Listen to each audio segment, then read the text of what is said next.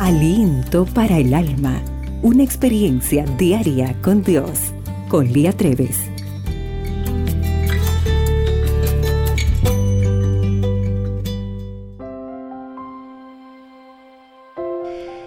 ¿Sabías que existen las tres leyes de la oración? Mateo 7, 7 y 8 dice, Pedid y se os dará, buscad y hallaréis, llamad y se os abrirá, porque todo aquel que pide recibe, y el que busca halla, y el que halla se le abrirá. Cristo usó tres palabras para presentar las leyes de la oración y no son meramente repeticiones o redundancias. Pedir, buscar y llamar. Estas palabras pueden tener el mismo significado en algunos idiomas, pero en este contexto del comentario animador de Cristo sobre nuestra vida de oración no significan lo mismo. Estas órdenes denotan un movimiento progresivo hacia el objetivo concreto. Son como caminar por el atrio del templo en el santuario que Dios instruyó a Moisés y a los israelitas que construyeran. Esto lo puedes ver en Éxodo 25.8. Pedir representa el atrio, el atrio exterior. Buscar es más que pedir, ya que conduce al lugar santo. Llamar va más allá de las otras dos palabras, porque es una invitación al lugar santísimo, donde podemos presentarnos con confianza ante el trono de la gracia, ante la misma presencia de Dios.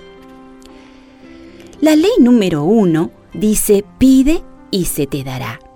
Si deseas probar la validez de la oración, debes comenzar pidiendo. Pero esto no quiere decir que recibamos todo lo que pidamos. Jesús no prometió ni dio acceso a los tesoros y los poderes divinos al inmaduro, al irresponsable o a quienes se niegan a aceptar su llamado, a unirse a su familia y a ser fieles al Padre.